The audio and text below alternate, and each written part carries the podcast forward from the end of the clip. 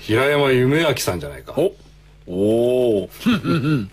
わかるかね京極夏彦君いやよくわかんないえどうしてえ今明智小五郎なんでしょいや別にそん俺なはルパンだったそんなつもりはないですよあれそう全然ないですないですか全然ないですそんな感じだったから俺は受けて立ったんですよ明智小五郎対はい江戸川乱歩ですよね、それ意味わからないです違う二重面相だ はい明智小五郎と作者が戦ってどうするんです かあなたよいやそういうことも書きますよくわかんないです、ええまああのということで気持ちミステリーっぽく始まったのには本当ですね実は理由がありましてですね、はいはいはいえーまあ今日のゲストは本当ですよすごいですようん待望ですよおあの東京ガベージコレクション始まって以来のこれでね、平均 IQ はキュッと上がりますよ上がるね上がります上がります、はい、あのー東えりかさんのコーナー以 外 IQ がないって言われてますからねもうそんなことないですよ、今日のゲストはですね、えー、綾辻ゆきとさんですはい綾杉先生ですはい。こんばんは。こんばんは。これは。はこい、こんんばばんんはおは。はようございますはい、こんばんは。え辻ゆきとで綾す。辻さんよくまあこんな ね番組に出てくださいましたですねいや、知らなかったんですよ。あったんですかなんか連れてこられたら、それあの平山初さ期んの僕と一緒ですロウねさんがいて、いやいやないや、な、何これ。でもね、結構楽しいですよやってみるといやですかええ癖になりますおしゃべりする番組。そうですそうですあのそうでもないこですよう楽しくこうサロン的なねあるんじこゃうおない互いの文化をこう交流し合いうやよわうからないななね知知的なサロン。そうですそうですそうですあのや山いだれついてるばいだれついてないです山いだれついてますやばいだれはつかないですあのー多分そんな楽しくないですけいどやいやあなたちょっとわかんないねそれでもね一応放送されるんでそうですよえー曲がり間違って聞く方もいらっしゃるもんですから、え普段あやついさんははい関西の方ですからあはい京都に住んでてね京都ですからはいなかなかここには来る機会は珍しいじゃないですかそうですねなんでこれって来てくれてありがとうみたいなえ よく わかる今回ね、あの、ちょちょっと新刊のプロモーションではいあちこち飛び回ってましてね。ええ、それで東京に実は来ておりまして。えーファン待望のですねそうです館シリーズ最新作「えー鬼面館の殺人」というのがですね出ま鬼したね面館の鬼面は鬼面組の鬼面ですねそうです鬼面、鬼面城の鬼面という都市。面上鬼面ラ組ンランランプの鬼面。失礼しました鬼面組だよね。東京ガベッセコレクション El chacón en buena forma, un mes que casado tiene que tenerlo. Mucha bro. Debo parecerme a ella y así me pareceré a Jesús. Detta program presenteras med kärlek, rättvisa och principen av passivt motstånd. Vi kommer inte på något jävla sätt bråka med våra lyssnare. Namaste, Jodem, Hej Gandhi.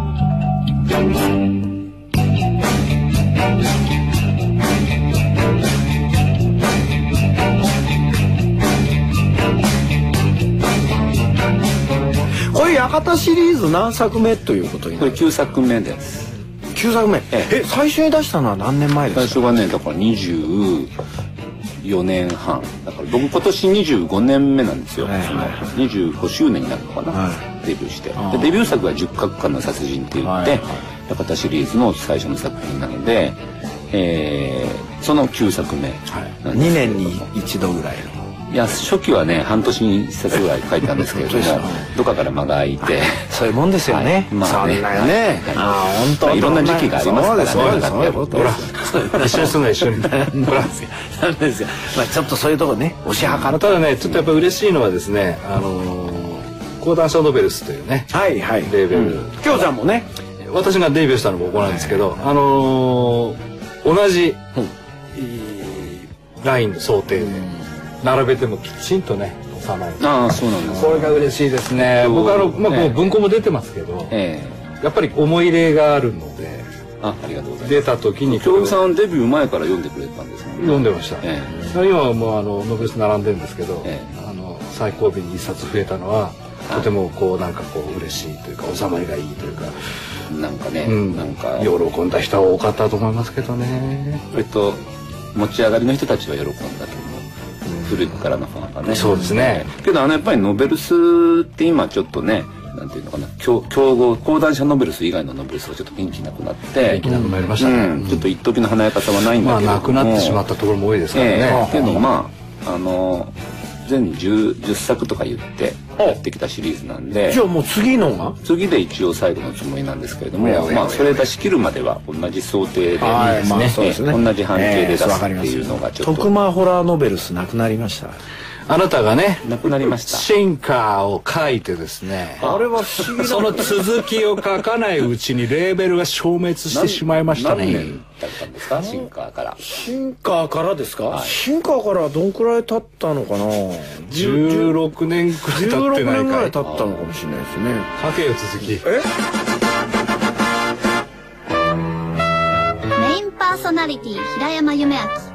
レギュラーゲスト京極夏彦が送るラジオプログラム「東京ガベージコレクション」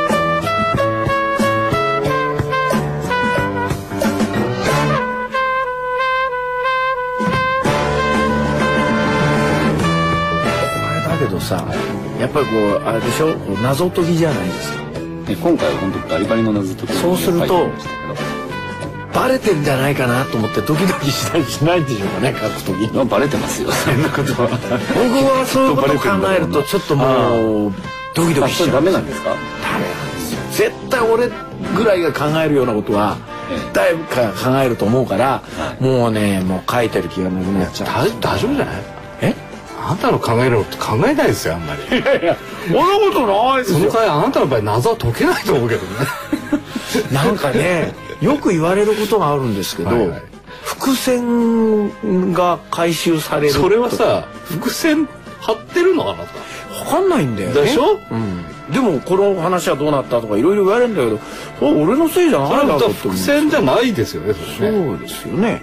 それはあの作ってないもんね枝が分かれてるだけじゃそなういそうそう要はあの命の木みたいなもんですだからまだ工事中でしょその先そうですよそっち行ったらもうで落ねちちゃうんだよそうでねあんまりねそういうね細かいことをこだわると楽しめないよねわからない別に書くのは足立さんは楽しい方ですか、突き詰めて言えば楽しいからやってるんだろうけれども、長くやるとね普通もありますかね苦痛の方が大きいかもしれないねね靴ありますよねだって天気がいいのにさ、自分だけ家の中にこもってこちょこちょこちょこちょやってっとさなんだよって思うよねそうかねそそこで外に出て暴れたいとは思 わないけど思わないですよ全然あそう、あそうか日だまりの中草にまみれて転がりたいとか思うのあなたい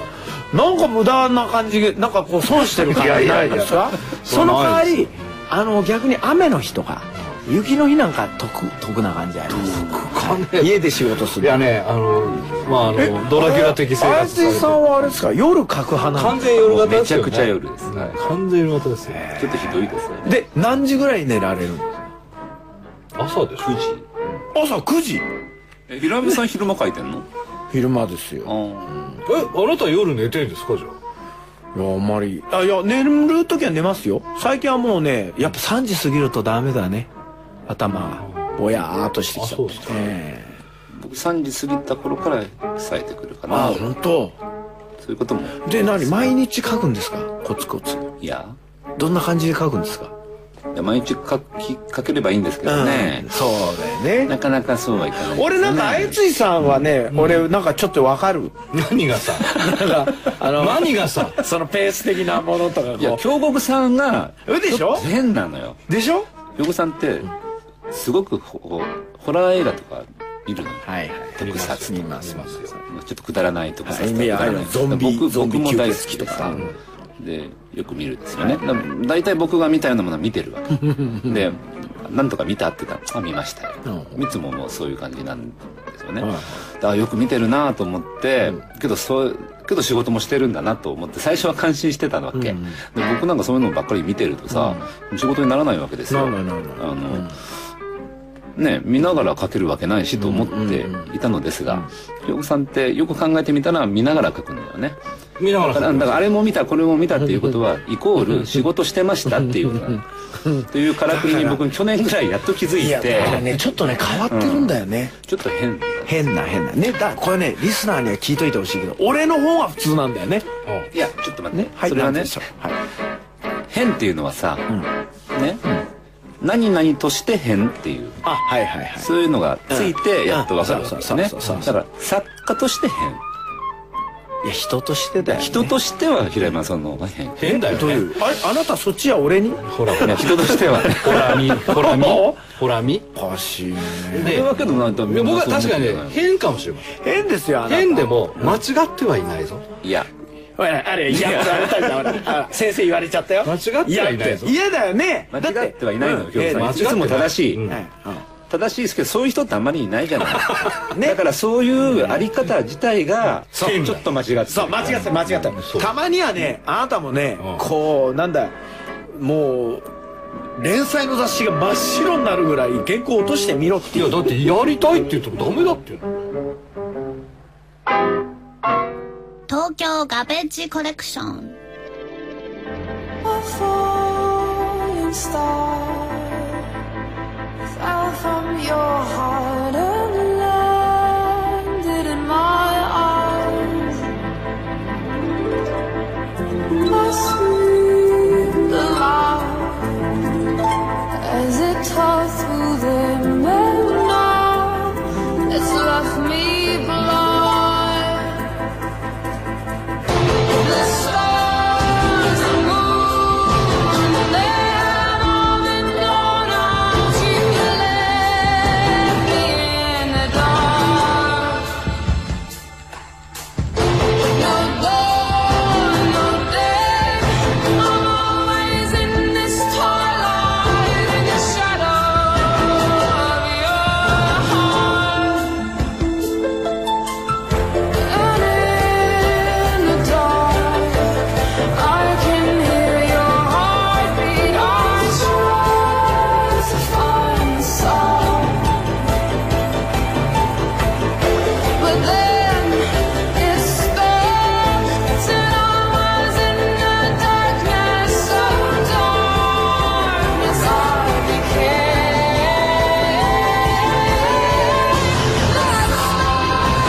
became.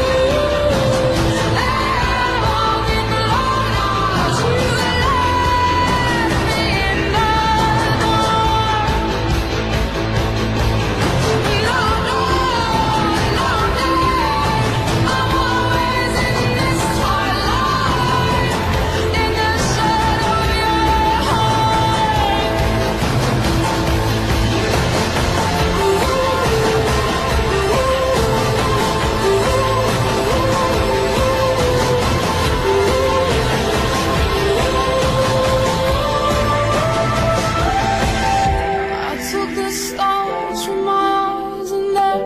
I made a map. I knew that somehow I could find my way back. Then I heard your heart beating, you were in the darkness too. So I stayed in the darkness with you.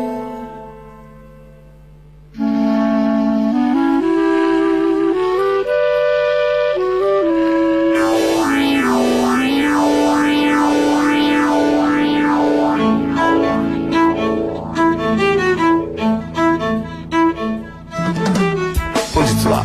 館シリーズ最新刊「鬼面館の殺人号」発売された直後のですね作家綾辻ゆきとさんとご一緒にお送りしております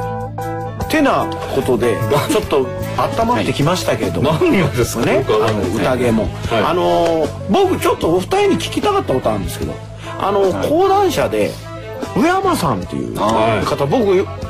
くご存じ上げないんですけどよく聞くんですがあの方は随分有名な方であでお二人とも関係があるんでしょまあ綾辻さんは特にねそうですよね、僕がデビューしたのが1987年なんですけれども、その時のデビュー作を作ってくれた担当編集あその一緒にええあー講談社の上山秀夫さん当時は、えー編集部員だったそうですねはいええ僕はあのデビューすることが決まって、上山さんがあの部長になったんですよほうほうほうほう上山部長で最初に出たのがデビュー作あ、ええ産め、まあ名編集者だったんですよねえっと2006年の夏に亡くなってしまったんですけれども、えだからまあ新本格っていうそのムーブメントみたいなものをまあなんていうのかな仕掛けたっていうのはちょっと違うと思うんだけどね、え仕掛けたわけじゃないんだよね。う仕掛けたわけじゃない結果としてそうなっちゃったみたいなね。あの上山さんって結局自分が好きな本を人に勧めたいっていう純粋なところがあったから多分あいつじさんたちのその新本格って言われてる人たちの本が本当に作品が好きだったからこれなんとか口で世に出していこうっていうふうにやってったら結果的にああなったっていういや感じするんですけどね僕はね。ってそう僕よく覚えてるけど、本出すまだ当時僕大学の研究室に残ってた学生だったんですよね院生で、で原稿をまあ持ち込む形になったんですよね、でまあ講談社で出します講談社ノベルで出しますという話になって最初にお会いしてって言った時に私の作る本は売れたことがありませんってまず言われたんですよすごい人ですええただ、まあ、虚無への供物っていう、あの、中井秀夫さんのね、あの文庫は私が作りました、みたいな。最初の自己紹介はそれ、そこからですね。で、ちょっと喋ってるうちに、あの、私の作った本は売れ、売れません。売れません売れましたけどね最終的には。うん、売れたんですけどね。けど、それまであんまり売れなかったらしくって、だからけど、まあ、好きなものを作る、好きなものを好きなように作るっていうのが、こう、使命であるというふうなことうんそれがその時代の方が逆に追いついてきたとかさそういういろんなことはあるんでしろそうですねなんかこれを戦略的に売っていこうっていうようなそういう感じじゃないこう仕掛け人的な形ではない仕掛け人的なところはあんまりなかったですね。で、まあもちろん当時のね、こその上山さんの上司であるとか、まあいろんな絡みもあるんですけれども、上山さん自身はビビッときたものを、そうそういう感じ、出すみたいな感じだったのが、まあ季節してムーブメントになって、どんどんどんどん若いなんて学生上がりみたいなねその作家らしくないような若者をどんどん出すのが楽しかったみたいですでね。逆にそれがあのかなり多くの人たちを取り込むことになったので、読者もね、面白い現象だと思いますよ、その流れの先に、まあ、コーナチャノベルスでじゃあ出してみようかみたいにこう京部さんが持ってくれたところがあるんですそうだ僕はそのそれ読んでましたからどのくらいずれてるんですかこう、きょうちゃんとあやつさん94 4年ですよねだかから7ら年7年ぐらいですああそうなの、へ僕は自覚館から全部そのあの新本格って言われてるものはもうとりあえず全部読んでてで竹本さんああ竹竹本本健二さんうの「箱の中のシツラーズ」っていう本が、あれは不思議な本ですよね。あれはもう僕が学生の頃のですよねに出たそれがまたあのノベルスになったんですよね。そうそうそうだから新本格って言われてるものの効果っていうのはあのいくつかあって一つはそういう先行世代の,、あの特に現役上のそうですね。現影上系のはい作品の再評価につながりますよええね。それをこう再評価しするききっかけを作ったとかあとまあ笠井清さんとかね笠井さんねあの一時ミステリーから離れてた人をまたミステリーに引き戻したとかそういう効果もあったそうですね。んまあ時を同じくしてその有栖川さんとか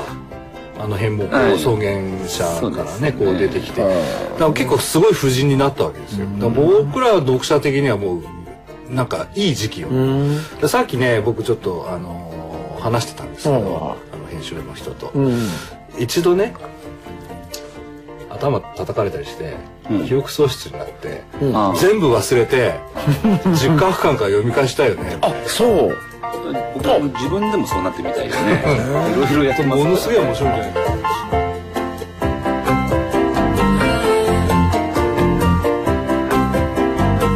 あのただあのやっぱりね若い人がね今でも本当に読んでて、そうだよね私新しい読者もいるんですよねあそうそうだからあのそれこそ2009年に出した「アナザー」っていう作品が、まあ、学園ホラーミステリーかみたいな感じだったのねそれがちょっと若い人にアピールしたみたいでねアニメがまたねアニメが始まったりしてえいいよね2それで人ともねアニメとかになるからねアニメになるとわーっと広がるでしょすればいいじゃないですかいや俺のはあんまりできねえっつうのよなんだ俺はいいい話だなと思うんだけどそれこそなんかあれじゃないですかテレビじゃねえとか意外ベンジとかやればいやいやいやいやライベンジはダメなんだって何がそうなのいやいや本当なのよでもアニメとかなるといいでしょ俺自分の考えてたものが視覚的に他人がこう構築してそれがうまく腑に落ちるのってなんか好きだけどねああ快感があるじゃないまあ、ただね、うんあのなかなかないですあそ腑には落ちないことが多い落でちすないことの方が腑に落ちない多いまあ大体十中八九腑には落ちないよそうまあなんだ自分のだと思ってみるとだからその人の作品だと思ってみればま許あせるそうってでいすうよねはいはいはいであんまり僕はその自分だと思わないんだけどアナザーはあやつさんもアニメの方はあいいですよ、ねすごくうんあのシナリオおは気に入り大変しっかりしてるねちょっとしてだるから要はその、うん仕掛けるこの、まあ、作品中で仕掛けたものが、うん映像なら映像の形になって別な形でえ仕掛けられてくるとやられたなっていう感じになるじゃないえですか。そうですそういうのってねやっぱりあのミステリー書いてる人間は特にそうなんだけど、文章ではいいけどほうほうほが映像になっちゃうと、親っていうもんあるわけですよやっぱり。だからそこをね映像ならではの同じ味を持った仕掛けで仕掛け返してきたりするとなるほどなるほどよしってなるんだけどうその時に少しこう手が加えてあってもいいものう全然変わってたとしても、同じような感じのショックがあれば こういう風に見せせた方がここは行きますみたいなことはいいわ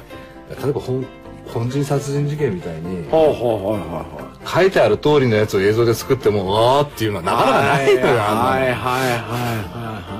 いまあそれ言えばね八つ墓村とかですよねやっぱ山崎ストーンだと中村はトリックないから な市川市川昆の、あのー犬神家のね、はいはいやっぱファーストはね素晴らしいっていうのはやっぱり原作よりも良くなってたりするんですよね映像ならではのそうそうこう省略極東もよく見るとん原作と違うんだけども、原作のあらを埋めてるとことがあるあわけりでますすよ、ね、ああいうあたりはねそうですそうでだすからいいと思うんです砂の器もそうですなかなか出会えないです砂の器は映画の方が面白いんですよいいですねあれそうなのかね映画の方が面白いよね全然いいですよね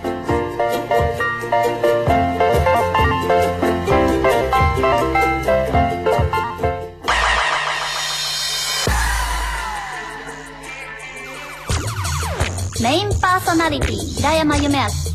レギュラーゲスト京極夏彦が送るラジオプログラム「東京ガベッシュコレクション」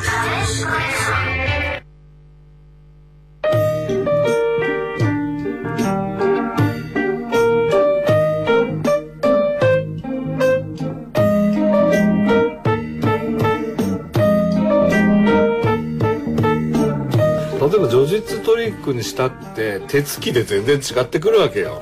まあねね、でそれで同じトリックなのにやっぱ100年持つトリックもあれば1年で賞味期限切れちゃうのもあるわけですよ同じなのに書きぶりでそういう意味であの僕あの新本格のその、まああいつさんの館シリーズなんかもそうなんだけど、あのーものすごく長持ちする形に純度を高めたトリックを使ってる感じを受けたんです当時。あ当時そうです当か時うんあけどねそれからもう随分時間が経って、うん今その僕デビューして25年目とかでしょ、そうするとまだまだ生き残ってるんだよねねそうですね1間とか普通に若い人が読んでくれてるですね今でも読めるわけじゃあないですか。あそういうことだったのかなというちょでっと当時だって携帯電話も何もないですからね。あそうですよねねでも要するに全然関係ないわけですよ。そういうこととね例えばですよミステリーだ例えば謎物ってことになるとトリックの話があるじゃないですか、いあのトリックって、えー例えば、えー、あやついさんが作ったものの作品のトリックはあやついさんのもんなんですよね他の人がそれを流用して違うものを作るってことはこれいけないでしょそうですよね。そうやってまあなんかエチケットとかの問題になってくるので、そういうことになっちゃう著とね作権の問題とかあんまりこれあ関係そこないんでだやよってるじゃないねかってなりますもんね、難しいですね。そうするとそれはじゃあ過去に対してもそうなの、ただだからそねこは見、極全め部は見読極めめないがでしょ。難しいんですよだからこうすごく古典的なものそれこそねモルグアイの殺人はいはいはいはい、のねネタをちょっと使ってみましたって言うと別に誰も文句言わわないからないけど、別にたる読んでも、まあこいつも俺ぐらい知らないんだなと思うだけ。そうそうそう。ここにいる知らないで書いてるよここにいる登場人物全員知らないんだと、うん、いやそうなんだすごいなっていう話ですよだってそれは味噌汁知らないやつ初めて飲んだらなんだろうなと思う まあねあ味噌溶いて作るんだってこれ発明ですよみたいな話だって有名なトリックってだってほらトリックだけをこう抜き書きしたような本もあるでしそういうょのもねありますしね、ただなんかあのーあからさまにね最近作最近さ同時代の作品の,、あうわねのトリックをそちょっと着用してきて使いましたっていうのはちょっとやりたくないし著者が存命中、うんあるいはそので作品もまだあの、はい生きていて、はい書店で買えるのに、はいそれをそっくり使って、何の断りもなく、私の作品ですって出されると、そうだよねあのー書かれた方がどう思わなくても読んでる方が、やっぱそういうの読む人はみんな一緒だから、そうですそうだ何、ねっていうことにはなる。なりますこうある程度じゃあ例えばそこからすえっ、とアイディアをもらって本案とか改変してあるものっていうのも出てくるでしょだってうん、だからあのまんま使うか、それともそれをなんか元にして、バリエーションを考え出すかっていうのでちょっとまた差が出てくるんですそうよですねね。バリエーション考えた場合は、うんオリジナリティが出ちゃうから、そううん、あのー元が何であっても結構いける場合がありますよね。ていうか多くの作品ってやっぱり何かのバリアなんそですよ。うなんかの原理があってそれのバリエーションなんですよ、新しいバリエーション考えましたっていうんで一つアイデアできちゃうけどあの映画でもそうですよねあそう犯人は誰だみたいなのってほらよくあるじゃないですか被害者も加害者もそのなんだこう多重人格だったとかさなんかいろんなのあるじゃないですか二人羽織みたいなのだガーッとかさいろんなことがあるけど、それ大体僕の作品的な話ですよ。二人バウルみたいな。あそうというわけでそうですいやあのーせっかく、あいつさんにね、こう来ていただいているのでですね、これあのーそうそう今までなかったことですから、来週も、うんそれがねいいですよ来週も来るの、うん、来週もやっちゃおうかなっていうね、ドバッとねどうですかだって全然館の話してないですから話が進まないんだもんだいやそれは進んでる方なんですよそれ僕よく分かってこないれんではすけ、どえこれはね、違うんですよえ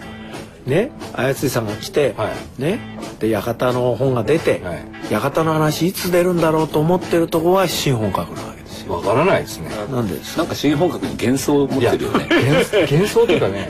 勘違いしてるんですよいつするんだろういつするんだろうっていうところにもうミステリーにはまってあるんなだあなたがね今までいろいろミステリーとか本格とか新本格について語ってきたじゃないですか、はい語りこんましたなもんだなこんなもんだろう大体外れてるんですけど一番近かったのはあれはトンチの効いた人ですよねっていうトンチはトンチは聞いてるよトンねチは効いてますからトンチは効いてますそれはちょっと近いかなと思いましたけど、ままああ行き過ぎるとよくないんですけどねそのトンチもねまあそのトンチの効いた小説という程度の認識の平山夢明さ んと、えー新本格の騎手であるところの騎手ですかね騎手というかなんていうんですかね王様ですね王様もうもう新本格もないんですけどね新本格25年そ経うってですね新本格って変じゃない新しくないもんそうねだからそんな、まあでもそれうんでもそれは60超えても佐川君って言われてる人もいますから大丈夫ですよ喜べない佐川君ですかま あそのあやつきさんを来週も、はいえー、あやつきさんあやつきさんに来ていただくということでえ、えー今週はこの辺で。ありがとうございましたはいありがとうございました